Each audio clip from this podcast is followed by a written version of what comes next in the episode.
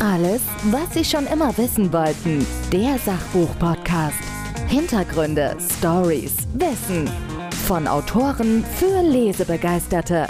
Die Autorin Ines Wagner von Kaputte Seelen ist bei mir. An wen richtet sich Ihr Buch? Ist ja schon mal ein klares Statement, dieser Titel. Wer sollte das Buch lesen? Oder vielleicht machen Sie eine kurze Inhaltsbeschreibung um was es geht. Das Buch richtet sich in erster Linie an Pädagogen, die eben mit Kindern, äh, mit Jugendlichen, mit jungen Erwachsenen arbeiten. Also eigentlich habe ich da jetzt keine spezielle also Altersgruppe von Pädagogen, also Pädagogen, die mit einer speziellen Altersgruppe arbeiten. Es richtet sich an Pädagogen und natürlich eben auch an interessierte Eltern, die so ein bisschen Unterstützung möchten, methodische, didaktische Unterstützung im Umgang mit herausfordernden Verhalten von Kindern, von Jugendlichen, von jungen Erwachsenen, was eben in der heutigen Zeit auch durch Personalmangel, durch bestimmtes Erziehungsverhalten, durch Bedingungen, die einfach so sind, uns immer mehr auch an unsere pädagogischen Grenzen bringt. Das ist so mein Ansatz in dem Buch.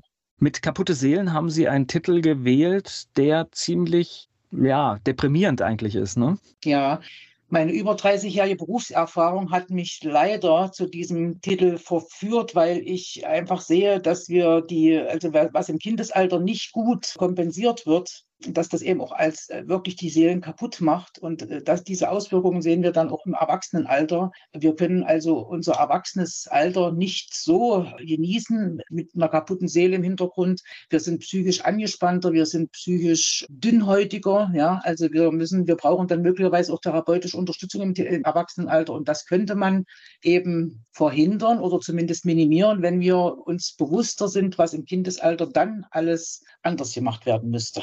Naja, so ein Buch soll ja im besten Fall die Welt besser machen. Das ist ja immer die Idee, wenn man, wenn man Wissen niederschreibt, wenn man auch Thesen aufstellt. Und wahrscheinlich ist dann eine klares Situationsbeschreibung, die halt ja auch mit so einem Titel Kaputte Seelen gemacht wird. Die ist, glaube ich, dann auch wichtig, dass man sich erstmal ehrlich macht, bevor ich mich an die Lösungsansätze mache.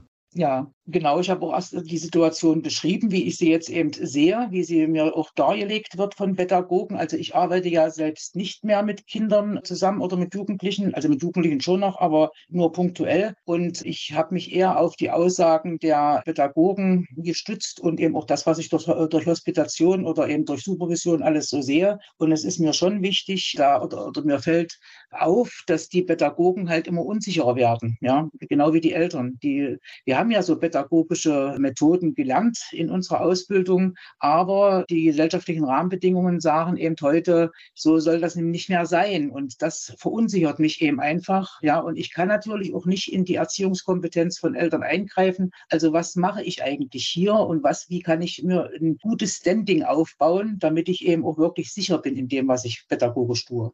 Das heißt, jemand, der in diesen Berufen unterwegs ist, findet in Ihrem Buch Lösungsansätze, den Alltag besser zu meistern. Ja, das ist ein guter, eine gute Zusammenfassung. So soll das sein.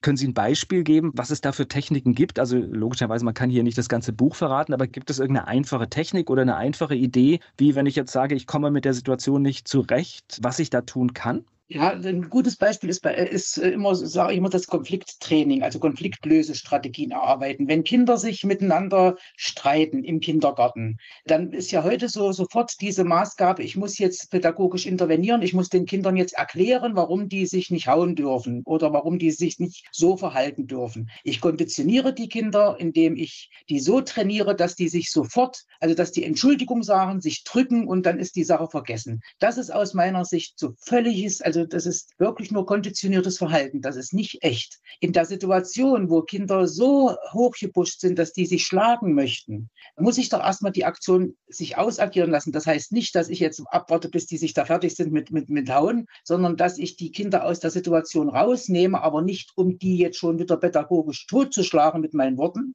sondern dass ich mit denen was völlig anderes mache. Und da bin ich auf Methoden aus der Traumapädagogik gestoßen, so ganz einfache Sachen raus aus der Situation, dass die sich beruhigen können. Also beispielsweise, wir zählen jetzt alle Sachen, die rot sind in, in dem Zimmer. Ja, also was gar nicht mit der Situation zu tun hat, sodass die Kinder sich nicht immer so vorgeführt fühlen. So, dann sind die, wenn die sich dann beruhigt haben, dann kann ich natürlich ganz anders mit den Kindern dann auch über das Problem reden. Aber wir intervenieren ja immer sofort und machen dadurch eigentlich das Problem immer noch, noch schlimmer. Ja? Zu kaputte Seelen gibt es ein Arbeitsbuch. Für wen ist das?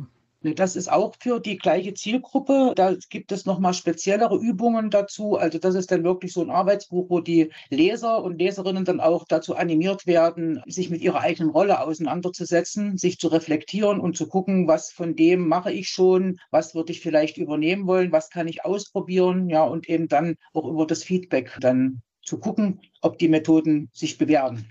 Also ist es im Prinzip nur, wir haben das ja oft bei Büchern, dass wir den Inhalt durchaus lesend verstanden haben, aber dann geht es natürlich auch noch um die Umsetzung, dass wir es ins Leben bekommen. Genau. genau, ja, genau.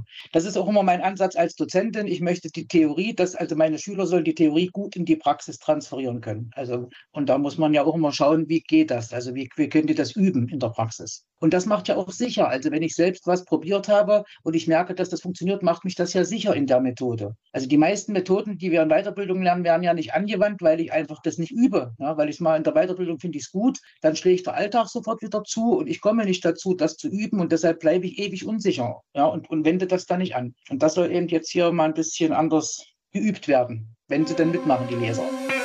Alles, was Sie schon immer wissen wollten. Der Sachbuch-Podcast. Hintergründe, Stories, Wissen. Von Autoren für Lesebegeisterte.